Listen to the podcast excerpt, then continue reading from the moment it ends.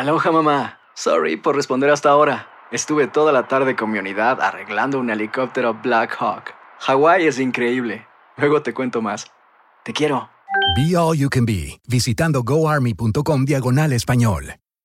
Boost Mobile tiene una gran oferta para que aproveches tu reembolso de impuestos al máximo y te mantengas conectado. Al cambiarte a Boost, recibe un 50% de descuento en tu primer mes de datos ilimitados. O, con un plan ilimitado de 40 dólares, llévate un Samsung Galaxy A15 5G por $39.99. Obtén los mejores teléfonos en las redes 5G más grandes del país. Con Boost Mobile, cambiarse es fácil. Solo visita boostmobile.com. Boost Mobile, sin miedo al éxito. Para clientes nuevos y solamente en línea, requiere AroPay. 50% de descuento en el primer mes requiere un plan de 25 dólares al mes. Aplican otras restricciones. Visita Boost para detalles. ¿Qué tal, mi gente? Te saluda Emanuel González de Mark Wahlberg Auto Group. Somos la agencia más grande de Chevrolet y GMC de todo Columbus, donde encuentras los carros y camionetas nuevos, cero millas al mejor precio. También contamos con más de 800 carros usados de todas las marcas en inventario. Te podemos aprobar con número ITIN y aceptamos identificación o pasaporte de tu país. En Mark Wahlberg te esperamos con los brazos abiertos. Visítanos hoy mismo, 3900 West Broad Street, al oeste de la ciudad, a un lado del casino. Te atendemos completamente en español. Márcanos ya, 833 699 07 Univisión Reporta es un podcast de euforia.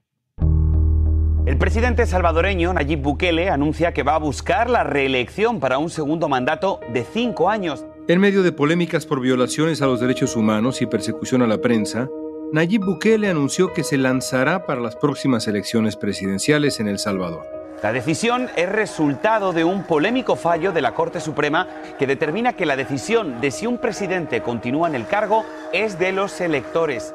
Pero la Constitución salvadoreña no permite la reelección. El secretario general de las Naciones Unidas pidió respeto a la Constitución. Pareciera que es el seguimiento de un manual, del manual del populista, del manual del dictador.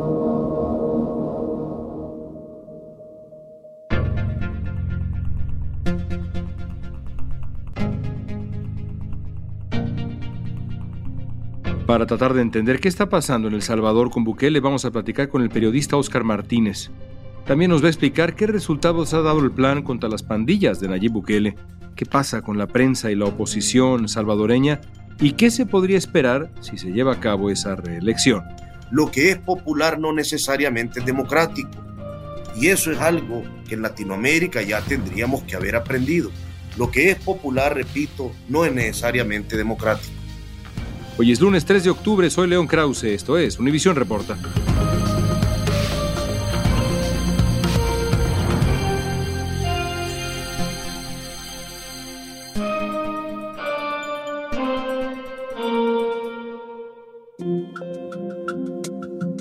El periodista de investigación Oscar Martínez es el jefe de redacción de El Faro, uno de los medios independientes de más prestigio en América Latina. En ese espacio ha publicado reportajes en los que expuso los vínculos del presidente Nayib Bukele con las pandillas y otras irregularidades de su gobierno que le han valido acusaciones por parte de Bukele. Oscar, hablamos por primera vez sobre Nayib Bukele en Univisión Reporta hace unos meses cuando comenzaba este podcast. ¿Qué ha pasado desde entonces en El Salvador, digamos, en los últimos seis meses? ¿Qué ha pasado? Un gusto volver a conversar con vos. Este ha sido el año de la consolidación del autoritarismo de Nayib Bukele. Dicho de otra manera, a Nayib Bukele para llamarle dictador solo le hace falta una cosa, reelegirse como ya anunció que se va a reelegir en febrero de 2024. El día uno después de que Bukele se reelija, ya no quedan recodos para esconder la palabra, ya no va a ser autócrata, ya no va a ser tirano, va a ser un dictador, va a haber eliminado de un plumazo lo último que le quedaba de maquillaje democrático, es decir, haber sido electo en 2019 por una mayoría enorme de salvadoreños y haber sido un presidente constitucional. A partir de que eso cambie, va a ser un presidente inconstitucional y va a tener control de los tres poderes. Y la palabra dictador para nosotros, como en el editorial del Faro lo decimos, le va a casar. ¿Qué ha hecho este año? Bueno, este año ha hecho cosas tan concretas como demostrar de nuevo quién es cuando nosotros descubrimos en enero que 22 personas del Faro habían sido obsesivamente espiadas con Pegasus durante más de un año y medio. cuando se descubrió que otras personas, activistas políticos, académicos, otros periodistas también lo habían sido, su gobierno, una semana después de ese hallazgo, y de ese hallazgo que se hizo mundial, lo sacaron medios internacionales de gran calado, aprobó una ley de espionaje digital, creó los agentes encubiertos, es decir, legalizó Pegasus. ¿Qué más pasó este año? Este año los magistrados impuestos del buquelismo aprobaron que él se puede reelegir, haciendo una lectura infantil de la Constitución y asegurando que lo que la Constitución busca es que no se reelija la persona que fue presidente antes. ¿Y qué más hizo? Y con esto termino para ejemplificarte el panorama. Vamos a cumplir seis meses bajo el estado de excepción. Un estado de excepción que, como hemos demostrado, permite que la policía o los soldados capturen a quien les parezca sospechoso. El gobierno ha conseguido ampliar el estado de excepción tras una solicitud del presidente de El Salvador. Solo porque alguien acusa a alguien, vienen, lo agarran, se lo llevan, no meritan, no ven de que aquella persona si está trabajando es trabajadora. No hay investigación, sino que de un solo para acá y de un solo para los penales. De hecho, demostramos con 600 expedientes que consignaban el caso de 600 personas detenidas en el régimen, como muchas personas son detenidas. Y así consta en el documento fiscal, porque al policía le pareció que tenía nerviosismo. Y esa es la razón por la que hay gente pudriéndose en prisiones. Llevamos más de 73 muertos. Algunas de esas personas, como lo demostramos en otro artículo, un señor de la reina Chalatenango en el norte del Salvador fue capturado por la única razón de tener un antecedente judicial. ¿Sabes cuál era su antecedente? Haber sido declarado inocente de un caso de agrupaciones ilícitas. En un comunicado oficial, el gobierno de El Salvador anunció que se registraron 199 días sin homicidios en el país. Dijo, gracias a la contundencia de la estrategia de seguridad que engloba el Plan Control Territorial, puesto en marcha por Bukele. El Congreso aprobó el régimen de excepción después de que los asesinatos alcanzaran niveles no vistos en casi 30 años en el país centroamericano. Dice el comunicado que en septiembre hubo 12 días sin asesinatos a escala nacional y que dentro del régimen de excepción han sido capturados, dicen, más de 50.000 pandilleros y se han desmantelado casi 200 campamentos clandestinos. Bukele ha justificado, Oscar, sus más recientes pasos, llamémosles así, con el argumento de la reducción de la violencia y la buena marcha del país. Comienzo con lo primero. ¿Ha disminuido la violencia y a qué costo? La violencia homicida ha disminuido astronómicamente, es decir, si continuamos al ritmo al que vamos, este año va a cerrar siendo un enorme récord cerraremos alrededor de 11 o 12 homicidios por cada 100.000 habitantes, cuando tuvimos tasas de 103 en 2015. La reducción es enorme. Eso es así y es una alegría que tantos salvadoreños y salvadoreñas menos hayan muerto asesinados por las pandillas. Ahora, es imposible ocultar algo. La reducción se ha debido a dos políticas. La primera fue negociar con pandillas pacto secreto con las pandillas a cambio de beneficios? Se había intentado ocultar evidencias que confirmarían las negociaciones entre autoridades y pandilleros en las principales cárceles del país. Publicamos los audios de uno de los funcionarios del gobierno de Bukele, Carlos Marroquín, reconociendo cuando la tregua acabó, el fin de semana del 26 y el 27 de marzo reconociendo que sacó de la cárcel y él llevó a Guatemala a un líder pandillero de la Mara Salvatrucha, buscado y pedido en extradición por Estados Unidos que aún no había cumplido sus penas en El Salvador. Es decir, hay menos muertes porque el gobierno negoció con las pandillas durante más de dos años. Y luego, ¿por qué sigue habiendo menos muerte? Porque el gobierno movilizó una estrategia violatoria de derechos humanos, que es el régimen de excepción, donde ha logrado apabullar a las pandillas, sin duda alguna lo ha logrado hacer, a costa de las vidas de muchos salvadoreños inocentes. El pueblo está siendo muy dañado también, no solamente los malos, sino que los buenos también, ¿verdad? Niños siendo registrados y todo eso. Entonces pienso yo que también eso es una violación de derechos. La pregunta es, ¿les gusta esa manera de reducir los homicidios? Esa es la pregunta de cada quien debe responderse. ¿Les gusta que haya menos muerte en El Salvador gracias a una negociación con pandillas, gracias a que se haya sacado de la cárcel a un líder internacional de las pandillas, gracias a que se haya encarcelado a más de 50 mil personas sin saber siquiera si tienen algún delito, gracias a que se haya encarcelado y hayan muerto en prisión personas como este señor de la reina que solo tenía como antecedente haber sido declarado inocente. ¿Crees que estas son políticas que pueden durar? Yo tengo mis serias dudas. ¿Qué responde la mayoría de los salvadoreños en este momento a esa primera pregunta? Es decir, ¿está satisfecho con la manera como se ha reducido la violencia a pesar de los costos evidentes en derechos humanos? ¿Esa mayoría? Yo creo que en primer lugar hay que ver algo. La narrativa del gobierno de Bukele se impone a todas las pruebas que vos podás publicar. A pesar de que nosotros hemos demostrado periodísticamente, hemos demostrado que este gobierno negoció con las pandillas, una gran parte de la población sigue creyendo lo que Bukele diga. No importa qué sea lo que diga. Y le creen que no negoció con pandillas. Entonces, ese elemento no está asentado en la mayor parte de la sociedad salvadoreña. Mucha gente sigue creyendo que esto fue un invento del periódico El Faro, cuya redacción yo dirijo.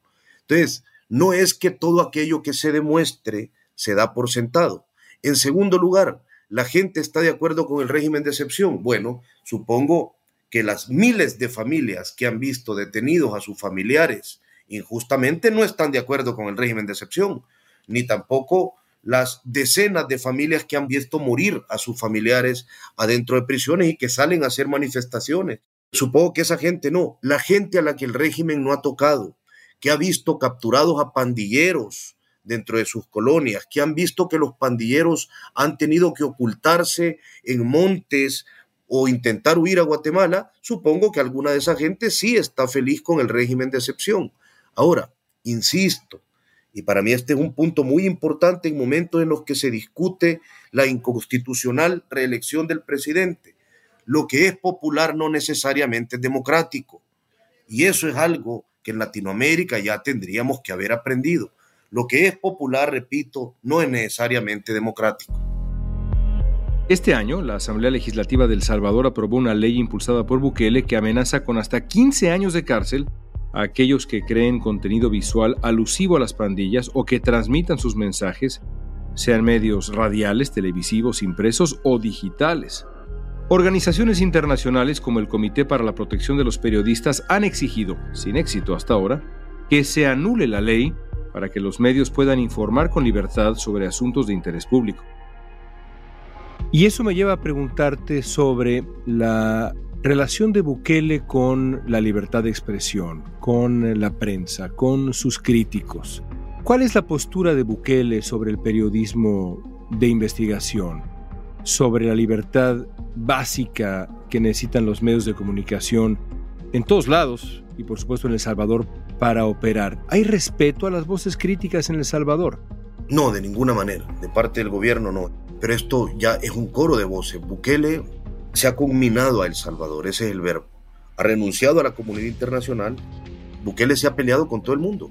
Bukele ha denostado a todos los países que intentaron acercarse. Bukele sabe que incluso ya hay voces que hablan de que lo que ha cometido en el régimen son crímenes de lesa humanidad y que cuando pierde el poder, por eso quiere reelegirse también, no porque tenga un plan articulado de nación, él sabe que corre enormes riesgos, él, su familia y sus adeptos. Y sabe que la comunidad internacional, si bien en El Salvador ahora mismo, no lo voy a negar, un gran sector de la sociedad desprecia el periodismo investigativo, nos desprecia, un gran sector de la población. Internacionalmente siguen creyéndonos, internacionalmente saben que lo que estamos diciendo es verdad, internacionalmente nos leen sin esa enajenación que ha generado el buquelismo en muchas personas dentro de El Salvador. Y poco a poco cada vez más esto va a ocurrir también con la gente adentro del país. Viene una crisis económica enorme que ya se siente y que va a estallar el próximo año. Cuando eso ocurra, cuando la gente no tenga que cenar, las cosas van a empezar lamentablemente a cambiar de esa manera y la visión de Bukele va a cambiar y él ha preparado todo para que cuando los aplausos no basten suenen las botas militares. Anunció que duplicaba el ejército, anunció que daba nuevas potestades a la policía, que la dotaba de nuevo armamento, tiene un régimen de excepción, modificó las leyes para tener leyes mordazas que encarcelen periodistas, aprobó Pegasus como un método de intervención. Lo tiene todo listo para cuando la gente deje de aplaudirle. ¿Se ha acercado entonces a las Fuerzas Armadas, a las fuerzas de seguridad? ¿Es parte de su estrategia política? ¿Así lo lees tú?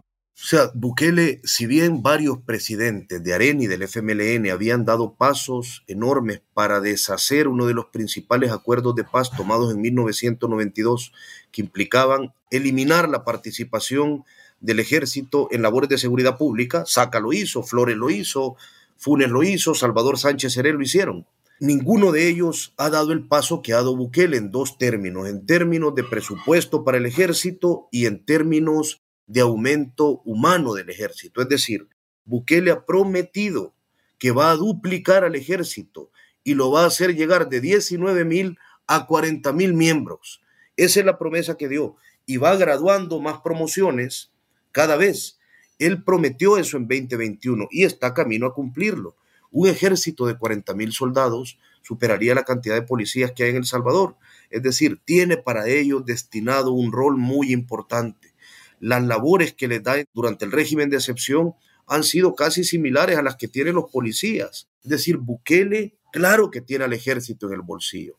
El ejército, supongo que hay alguna disidencia interna, sobre todo porque su ministro de defensa es alguien a quien ascendieron de una forma bastante irregular para poder ostentar el cargo, pero el ejército ahora mismo responde a Nayib Bukele, igual que la policía. ¿Es un hecho la candidatura para la reelección de Bukele? ¿Qué obstáculos puede enfrentar en esta nueva carrera por el poder? Lo sabremos al volver.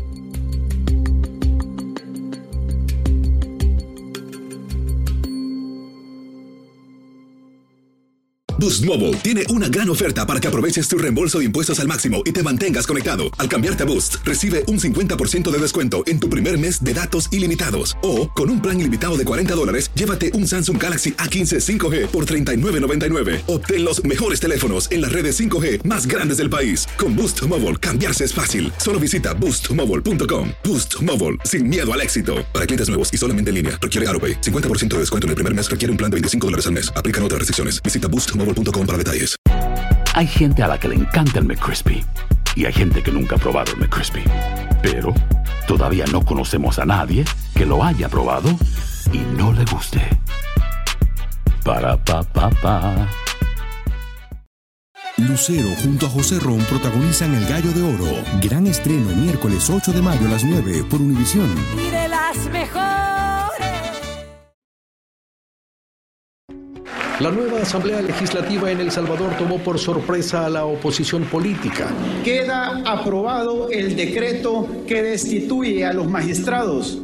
En mayo del 2021, la nueva Asamblea Legislativa del Salvador, controlada por el partido de gobierno, destituyó a los magistrados de la Corte Suprema de Justicia y al fiscal general. Condenamos categóricamente este golpe de Estado, avalado por el presidente Bukele. Unos meses más tarde, con una mayoría de jueces aliados a Bukele, la Corte emitió la polémica resolución que autoriza la reelección inmediata. Luego de conversarlo con mi esposa Gabriela y con mi familia, anuncio al pueblo salvadoreño que he decidido correr como candidato a la presidencia de la República. El 15 de septiembre, Nayib Bukele anunció formalmente que se va a presentar a la reelección presidencial en 2024. Queremos la reelección, como todos soñamos, para Salvador sea el mejor. Hablemos ahora justamente de esto que es el episodio más reciente y lo que nos eh, convoca el día de hoy, lo que te vuelve a poner en los micrófonos de Univisión Reporta la intención de Nayib Bukele, abierta intención de reelegirse. Quiero ser muy claro, Oscar. De acuerdo con la Constitución salvadoreña, ¿puede reelegirse Nayib Bukele? De acuerdo con la Constitución salvadoreña, Nayib Bukele no puede reelegirse. Y eso es un hecho que no admite más que interpretaciones espurias, confusas, mínimas. Es decir, no es un artículo, son varios artículos los que establecen que no puede reelegirse. Ahora, si me decís la institucionalidad del Salvador lo permite, la institucionalidad actual, que está cooptada plenamente por Bukele, sí lo ha permitido. Es decir, la Sala de lo Constitucional ha hecho una lectura del articulado que asegura de una forma, repito, caricaturesca, que quien no puede reelegirse es quien estuvo antes de las elecciones, dos periodos antes o un periodo antes, en la presidencia. Eso no tiene ningún sentido. Eso es lo que nuestra constitución establece y lo dice tan claramente, no una, sino hasta seis veces, que la alternancia en el ejercicio del poder es uno de los principios fundamentales para el sistema de gobierno en la República de El Salvador. La constitución busca proteger las elecciones de la persona que tiene el poder para que no utilice ese poder para ganar las elecciones. ¿Quién tiene el poder en Nayib Bukele? Hay ocho artículos que establecen que no se puede estar un día más. Hay un artículo incluso que establece que el pueblo tiene derecho a la insurrección si alguien intenta reelegirse en la presidencia. Es decir, no, no se puede. Según la interpretación del régimen de los magistrados impuestos por Nayib Bukele, del Tribunal Supremo Electoral que Nayib Bukele controla, es posible. Sí, según el régimen de Bukele, sí es posible. Pero hay que entender algo los magistrados de la Sala de lo Constitucional son parte del régimen de Bukele. Es un grupo de abogados que están usurpando funciones desde el primero de mayo de 2021. Por lo tanto, cualquier resolución que emitan no es válida jurídicamente. El Tribunal Supremo Electoral también responde al régimen de Bukele. La Fiscalía General de la República, que podría acusar por delitos, también responde a Bukele. La Constitución lo prohíbe. Quien lo ha avalado es el régimen de Nayib Bukele. ¿Qué dicen los salvadoreños ahora que enfrentan esto que por un lado es la claridad de la ley, lo que está escrito, y por otro lado, y de nuevo este es un fenómeno que se ve en otras partes de América Latina, la interpretación que hace un régimen popular y que impone una narrativa de manera cotidiana de este mismo asunto. Entre esa espada y esa pared, ¿qué opina hoy el pueblo salvadoreño sobre la posibilidad de la reelección de Bukele. Sabemos. El pueblo salvadoreño en su mayoría ama al presidente Nayib Bukele. El pueblo salvadoreño en su mayoría apoya y respalda cualquier decisión del presidente Nayib Bukele, sea un régimen de excepción que viole los derechos humanos, sea creerle que no hubo pacto con pandillas y también la reelección. Estoy convencido de que si hubiera una encuesta seria actualmente, el sí a la reelección sería contundente no simplemente sería importante, sería contundente. Pero yo insisto, la popularidad no es igual a la democracia. Es decir, si ahora toda la gente apoyara en un país machista que ciertas leyes contra las mujeres se aprobaran, eso no sería democrático, aunque fuera popular. Para eso hay reglas, para eso está la constitución, para eso era un límite la constitución. Ya no lo es más. La constitución ha dejado de ser un candado, pero además recordemos algo, y yo sé que esto que voy a decir es algo por lo que mucha gente va a detestarme. El Salvador es un país que no sabe de paz. Recordemos que El Salvador tiene una larga historia de golpes eh, militares, eh, prácticamente desde el año 1932 hasta el año 1980, que toda América Latina retorna a los regímenes democráticos. La sociedad salvadoreña es una sociedad que no sabe de democracia plena. La sociedad salvadoreña ha vivido subyugada a políticos corruptos que han utilizado la violencia como un arma política electoral. Han vivido conminados a la miseria una gran parte de esta sociedad y en su desesperación esperaban esto, un Mesías Salvador y aún un augurio terrible. La gente va a entender por qué era importante la democracia y lamentablemente lo va a entender bajo las reglas de Nayib Bukele cuando sufran a Nayib Bukele. ¿Qué obstáculos en la práctica, dado que el andamiaje institucional le favorece, como nos has explicado, qué obstáculos enfrenta Bukele para potencialmente reelegirse en el siguiente proceso? Yo creo que el mayor desgaste que Bukele enfrenta, y veo muy difícil porque la oposición está completamente aplastada, veo muy difícil que alguien le compita en 2024 con posibilidades de ganarle a pesar de que yo estoy convencido de que su popularidad va a reducir mucho, sobre todo porque viene el gran obstáculo por el que me preguntas. El Salvador camina hacia una terrible crisis económica, una crisis económica que ya podemos medir gracias a las evaluadoras de riesgo internacionales que nos han puesto en inminente impago, en inminente default. La financiera Fitch ha recortado la calificación crediticia de la nación citando un probable incumplimiento de su deuda. Los indicadores económicos en El Salvador ya tienen ciertos temores, más que todo por el tema del Bitcoin. Pero no solo eso, hay algo que aún nos cuesta medir, los costos que el país y la sociedad salvadoreña vamos a tener por la apuesta, por la aventura de Bukele con el Bitcoin ¿Por qué? ¿Por qué digo que no hay información suficiente para saber qué tan profunda es esa herida? Porque lo único que sabemos del gasto de Bukele en Bitcoin es lo que él ha puesto en su Twitter. Hace un año, El Salvador se convirtió en el primer país del mundo en adoptar el Bitcoin como moneda de curso legal y regaló 30 dólares a cada ciudadano que usara una billetera electrónica oficial para estimular el uso de esa criptomoneda. Es obvio que eso fue un rotundo fracaso y que va a traer costos económicos a la sociedad salvadoreña. Yo creo que la crisis económica que se viene va a ser el mayor obstáculo del presidente Bukele para llegar con la enorme popularidad con la que quiere llegar a las elecciones de 2024. Para reelegirse tiene el camino allanado, porque ya es un autócrata que controla todo el Estado. Pero para reelegirse como quiere, con un baño de popularidad enorme, la crisis económica va a ser su mayor obstáculo. Solo para aclarar, en El Salvador hoy no hay oposición, no hay una sola figura que tú como profesional del periodismo digas, bueno, por lo menos hay X, nadie. En El Salvador no hay ningún político que en trascendencia, que en control territorial, que en bases nacionales pueda competirle a Bukele. ¿Hay intentos de construcción? Sí, Hace poco entrevistamos a la diputada Claudia Ortiz, una diputada joven que apenas tiene un año y medio, y Claudia Ortiz del partido Vamos, que es única diputada de su partido, anunció que está en la creación de una gran alianza opositora para que madure durante el año que viene y no para competirle en la presidencia, sino para intentar competirle legislativamente en las elecciones del 2024. El FMLN y Arena aún no han logrado salir del profundo pozo del desprestigio en el que ellos solos se metieron y que Bukele, con toda su propaganda, ayudó a profundizar.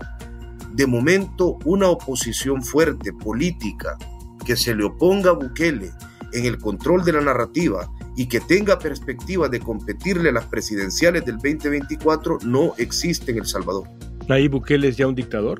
Te voy a dar mi opinión personal. Yo creo que esto es como aquella paradoja del gato en la caja. Es decir, de que si cuando la el gato muere o si no ya está muerto. Bukele ya anunció que va a ser un dictador. Si lo que queremos es ese último paso, ya anunció que lo va a dar. No hay nada, nada está escrito, hombre, pero no hay nada que sea racional pensar que lo vaya a detener. Bukele ya decidió ser un dictador.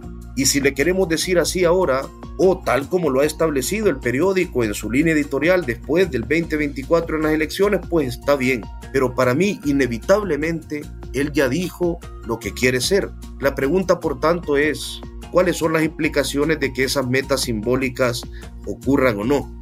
Él ya anunció cuál es su destino y no lo ha anunciado ahora, lo venía anunciando con hechos, no con palabras, desde que entró al poder en 2019. Oscar, te agradezco mucho tu tiempo. Un gusto, como siempre, León.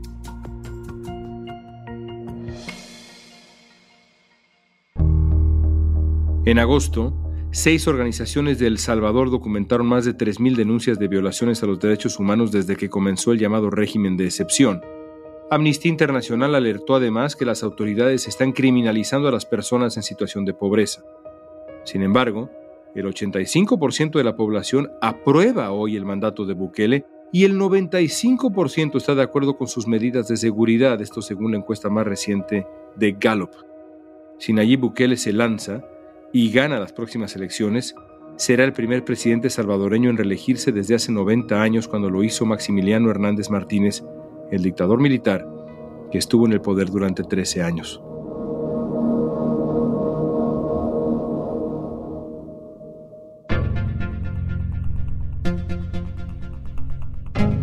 Esta pregunta es para ti. ¿La intención de Bukele de reelegirse te parece un gesto autoritario o democrático? Usa la etiqueta Univisión Reporta en redes sociales y danos tu opinión en Facebook, Instagram, Twitter o TikTok. Escuchaste Univisión Reporta. Si te gustó este episodio, síguenos y compártelo con otros. En la producción ejecutiva, Olivia Liendo. Producción general, Isaac Martínez. Producción de contenidos, Mili Supan. Asistencia de producción, Francesca Puche.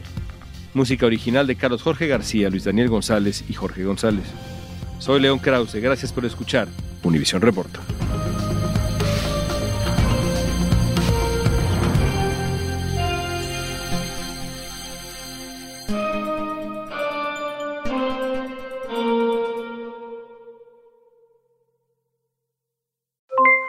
Aloha, mamá. ¿Dónde andas? Seguro de compras. Tengo mucho que contarte. Hawái es increíble. He estado de un lado a otro con mi unidad. Todos son súper talentosos. Ya reparamos otro helicóptero Blackhawk y oficialmente formamos nuestro equipo de fútbol. Para la próxima te cuento cómo voy con el surf y me cuentas qué te pareció el podcast que te compartí, ¿ok? Te quiero mucho. Be All You Can Be, visitando goarmy.com diagonal español. Hacer tequila, don Julio, es como escribir una carta de amor a México. Beber tequila, don Julio, es como declarar ese amor al mundo entero. Don Julio es el tequila de lujo original, hecho con la misma pasión que recorre las raíces de nuestro país. Porque si no es por amor, ¿para qué?